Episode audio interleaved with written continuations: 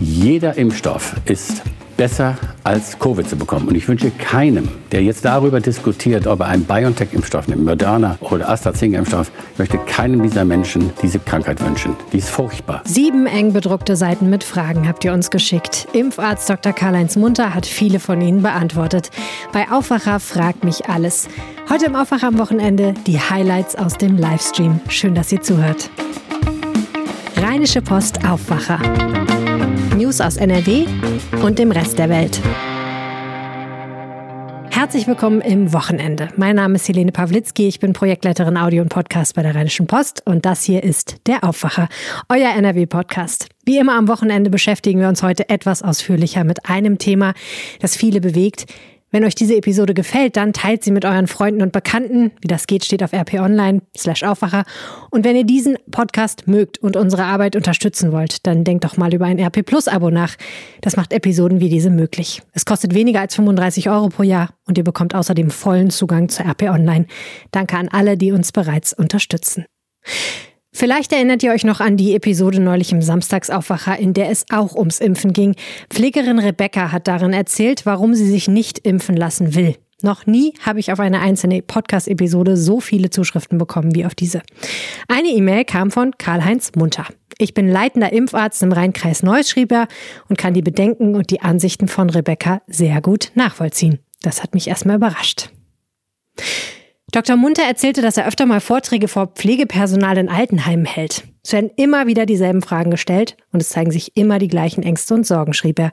Das zeigt mir, dass die Menschen einen persönlichen Ansprechpartner brauchen, der ihre Fragen ernst nimmt, ihnen zuhört und einfach gut verständliche Antworten gibt. Genau das war auch unser Eindruck in der Podcast-Redaktion nach der Episode mit Rebecca, deren Geschichte Dr. Munter übrigens inzwischen in seinen Vorträgen zitiert. Meine Kollegin Anja Wölker und ich haben ihn deshalb eingeladen zu unserem neuen Format im Aufwacher Frag mich alles. Und gestern war es soweit. Unter strengen Corona-Bedingungen hat Dr. Munter uns besucht und im Facebook-Livestream viele, viele Fragen zum Thema Corona-Impfung beantwortet. Moderiert hat den Livestream Anja. Fangen wir an mit dem Zeitpunkt vor der Impfung.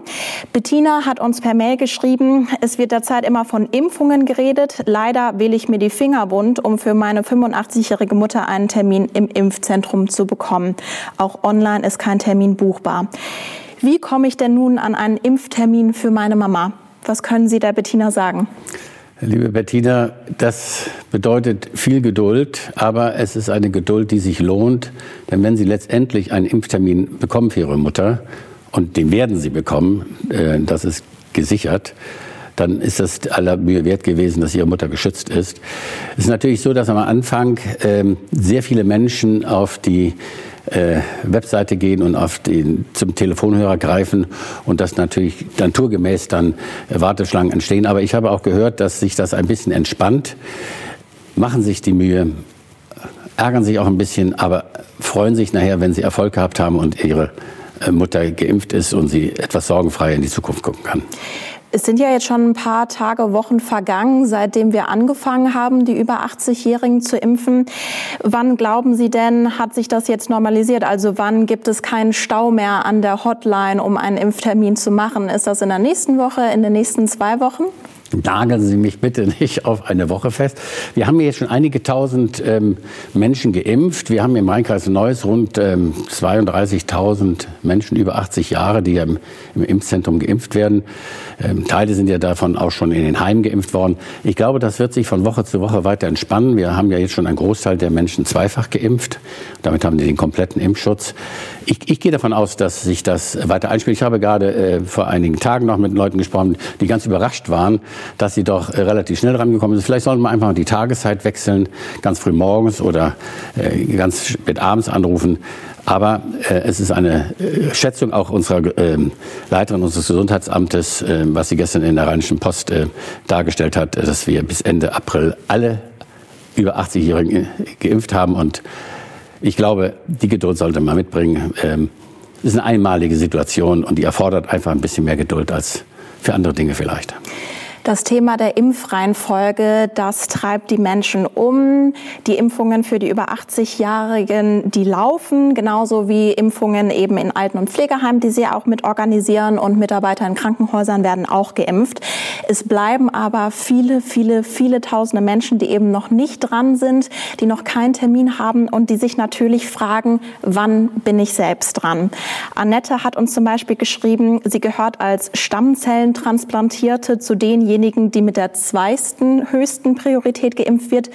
Sie schreibt, seit Tagen versuche ich Informationen über das Prozedere herauszufinden. Erste Ansprechpartnerin war meine Krankenkasse. Die wussten nichts und verwiesen mich an das örtliche Gesundheitsamt. Die verwiesen mich an die KV Rheinland. Dort hieß es abermals, wir wissen von nichts.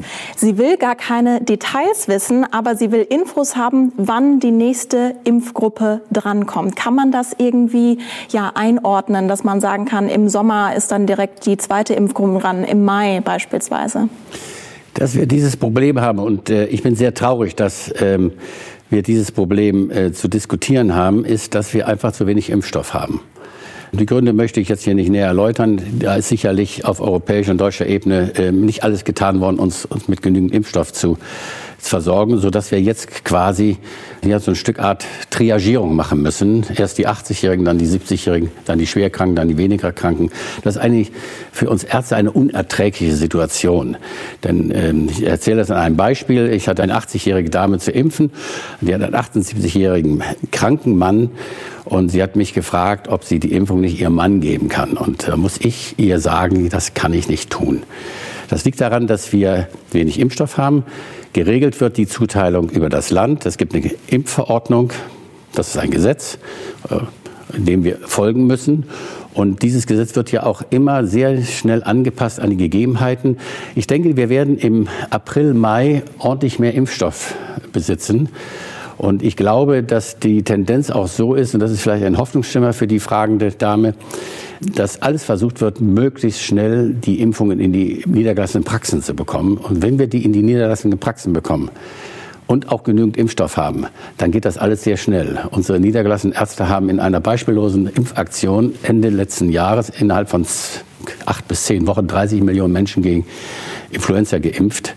Wir haben die Möglichkeiten in den Praxen, das zu tun. Der Impfstoff fehlt uns und auch ein Impfstoff, der gut handelbar ist. Dazu gehört ja zum Beispiel auch der AstraZeneca-Impfstoff. Und wenn der in größeren Mengen zur Verfügung steht, und ich habe gerade gehört, die Zulassung für den Johnson-Johnson-Impfstoff kommt jetzt oder wird beantragt Ende Februar. Das ist ein Impfstoff, der eventuell nur einmal gespritzt werden muss. Dann geht es sehr schnell. Einen genauen Termin für die Dame kann ich ja leider nicht geben, aber sicherlich ist ihr in einer hohen Prioritätsgruppe unterhalb der 80-Jährigen. Der AstraZeneca-Impfstoff, den Munter gerade erwähnt hat, der war Objekt vieler eurer Fragen. So hat uns zum Beispiel Lukas per WhatsApp geschrieben. Warum sollte ich mich mit dem AstraZeneca-Impfstoff impfen lassen, wenngleich es ja auch viel wirksamere Impfstoffe gibt, die auch deutlich weniger Nebenwirkungen haben? Der Impfarzt aus dem Rheinkreis hat dazu eine sehr klare Meinung. Wir haben aktuell drei Impfstoffe, die bei uns zugelassen sind. Der Impfstoff von BioNTech und Moderna mit einer Wirksamkeit von 95 bzw. 94,5 Prozent.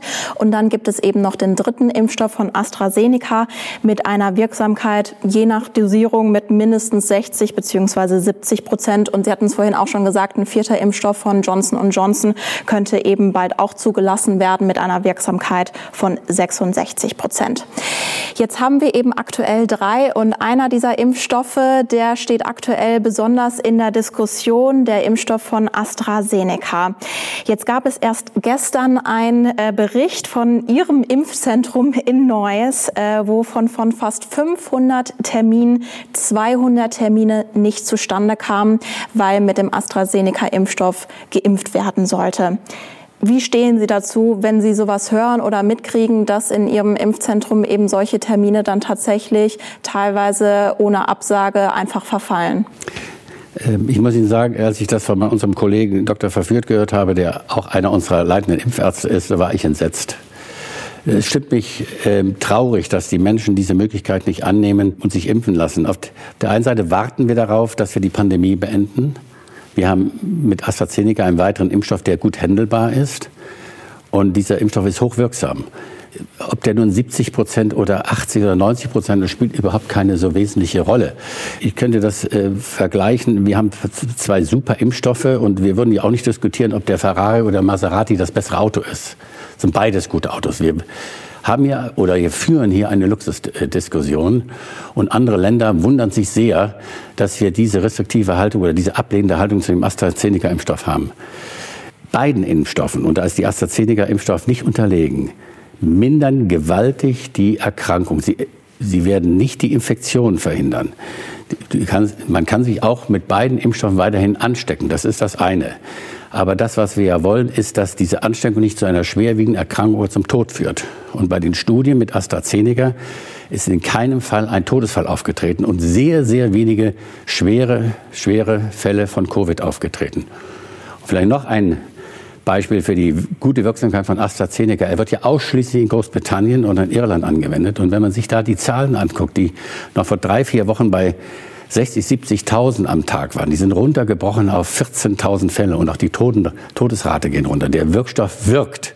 Er wirkt hervorragend. Und ich würde jedem wirklich dazu raten, sich jetzt nicht auf ein paar Zahlen äh, zu versteifen, ob der eine 70, 80 oder 90 Prozent hat, sondern jeder Impfstoff ist besser als Covid zu bekommen. Und ich wünsche keinem, der jetzt darüber diskutiert, ob er einen BioNTech-Impfstoff nimmt, Moderna oder AstraZeneca-Impfstoff, möchte keinem dieser Menschen diese Covid-Krankheit wünschen. Die ist furchtbar.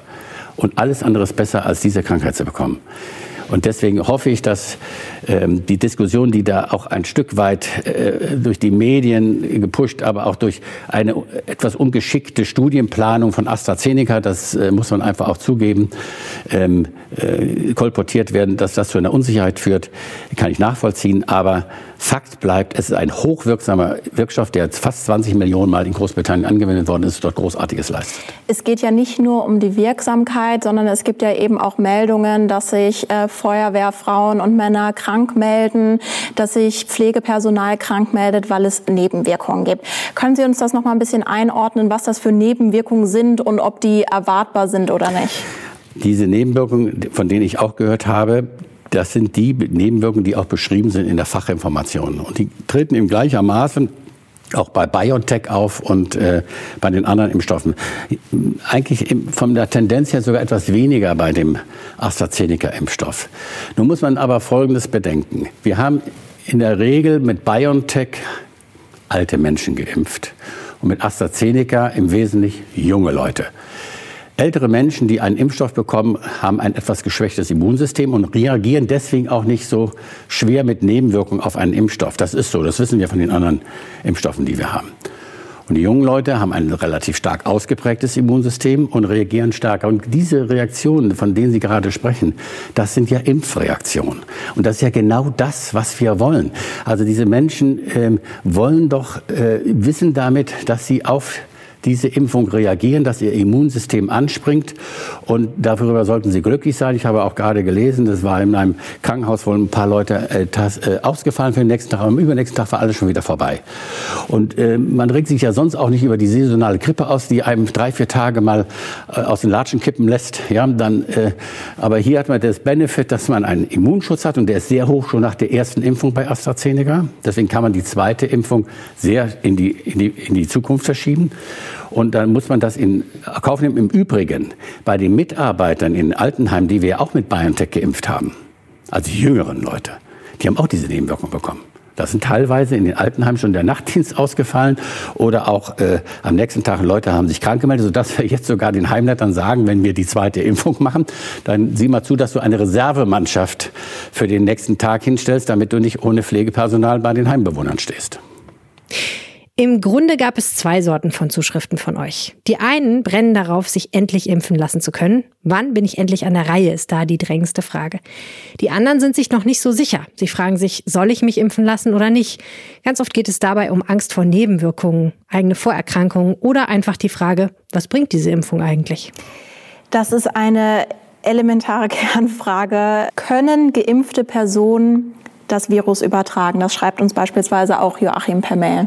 Das ist ja eigentlich eine der ganz wesentlichen Fragen. Denn wir wollen ja irgendwann wieder unseren, Impf unseren Mundschutz loswerden. Wir wollen wieder andere Menschen umarmen und mit ihnen zusammen sein. Äh, Nehmen wir mal an, Sie seien die geimpfte Person, ich sei die nicht geimpfte Person. Wir werden jetzt von einem Superspretter angesteckt. Dann haben wir Viruslast in unserem Rachenraum. Da Sie geimpft sind, bleibt die Viruslast bei Ihnen relativ konstant, denn der Virus wird ja danach sich nicht mehr vermehren. Aber solange er im Rachenraum ist, im hinteren Rachenraum, sind Sie ansteckend. Aber der Virus wird ja auch durch Speichel und durch Sekrete im Mund- und Rachenraum sehr schnell kaputt gemacht. Ich als Ungeimpfter habe auch diese Viruslast im, im Rachenraum. Und dann geht der Virus in mein Gewebe und kann sich dort vermehren, weil ich ja keinen Impfschutz habe. Und er vermehrt sich. Das nennt man ja bis zum Auftreten der Symptome, dass ich dann krank, Fieber bekomme, Halsschmerzen, Husten. Das ist ja die Inkubationszeit vom Auftreten des Virus in meinem Körper, bis er mich krank macht. Darum ist die Wahrscheinlichkeit, dass Sie jemanden anstecken nach zwei, drei Tagen, geringer als die Wahrscheinlichkeit, dass ich jemanden anstecke, denn bei mir wird sie groß bleiben, weil meine Viruslast ins, insgesamt hoch ist. Aber sie sind bestimmt eine Zeit lang noch, Stunden, vielleicht ein, zwei Tage äh, nach der Impfung noch Virusträger und können ihn weitergeben. Aber das wird uns sehr genau ähm, eine Studie zeigen, die, wie ich vorhin schon erwähnt habe, im Lancet publiziert wird von AstraZeneca die von der Infektiosität spricht, die dramatisch runtergeht. Und wir wissen es auch von dem BioNTech-Impfstoff. Da gibt es entsprechende Untersuchungen aus Israel ähm, die sehr viele Daten haben, weil Israel als Staat eine riesen Testgruppe gebildet hat. 60 Prozent sind geimpft. Und da gibt es ein Joint Venture zwischen BioNTech und Israel. Und da kommen sehr interessante Daten. Und dort habe ich auch schon gelesen, dass die Infektiosität deutlich sinkt, wenn man geimpft ist. Also ich komme noch auf diesen Kollegen zurück, der nicht weiß, ob er sich impfen lassen will von vorhin. Wenn er es nicht will, soll er es vielleicht doch tun, weil er ziemlich sicher sein kann, dass er einen Schutz auch für die anderen darstellt, in seinem geliebten Umfeld. Und das sollte ihn vielleicht doch dazu bringen, sich auch jetzt impfen zu lassen, auch wenn er noch nicht die freie Entscheidung hat. Zwei echte Überraschungen gab es für mich im zweiten Teil des Livestreams. Anja hat Dr. Munter nach einem Gerücht gefragt und er hat daraufhin meine Sicht auf das Thema Impfnebenwirkungen total auf den Kopf gestellt. Es gibt ja auch immer wieder, wenn es um Impfungen gibt oder auch jetzt speziell Corona-Viren, immer wieder Gerüchte. Ein Gerücht teilt Steffi mit uns per WhatsApp. Bei uns läuft das Gerücht herum, dass mögliche Nebenwirkungen deutlich geringer ausfallen, wenn man eine halbe Stunde vor der Impfung Paracetamol nimmt. Wie ist Ihre Sicht dazu? Geringer, ja. Äh ich teile diese Auffassung. Ich gebe das auch als Rat mit, wenn Leute, äh, wenn man weiß, dass eventuell so grippale Infekte auftreten, Knochenschmerzen, grippale Infekt, sage ich den Leuten, nehmt eine Paracetamol zum Abend, damit ihr besser, durch die Nacht kommt. Ich weiß sogar von dem AstraZeneca-Impfstoff, dass in den Studien ähm, die äh, äh, bestimmte Studiengruppen Paracetamol vorwegbekommen haben, um die Fieberreaktion und die, ähm, die, die Reaktion ein bisschen abzumildern. Ähm, das ist legitim, das kann man so machen, wenn das so öffentlich besprochen ist. Und ich würde jedem raten, ähm, gerade weil man ja weiß, dass häufig irgendwie Kopfschmerzen, grippale kommen, dass man sagt, man nimmt zur Nacht dann äh, zum Abend eine Paracetamol, 500 Milligramm, oder ein Ibuprofen, 400 oder 600 Milligramm, und erleichtert sich dann am nächsten Tag die, den kurzfristigen grippalen Infekt, der am übernächsten Tag schon verschwunden ist. Aber es geht eben um solche Symptome, die man sowieso... Die man sowieso hat. Also nochmal, äh, jeder hat schon eine Grippe durchgemacht. Und bis jetzt haben wir über die Grippe nicht groß diskutiert diskutiert, dann ist man ein, zwei Tage krank oder auch drei, vier Tage krank und dann hat man sie hinter sich. Hier haben wir ein, eine grippalen äh, Symptomatik, aber wir wissen gleichzeitig, wir haben einen großen Impfschutz jetzt gegen diese verdammte äh, Erkrankung Covid und äh, das sollte uns diese äh, grippalen Infekte ähm, und Symptome wert sein. Also wir haben sie ja sonst auch akzeptiert in der Grippesaison und nicht darüber geklagt, äh, sondern äh, ich glaube, es hier wird verwechselt, dass ähm, dass das Nebenwirkungen sind eines Stoffes.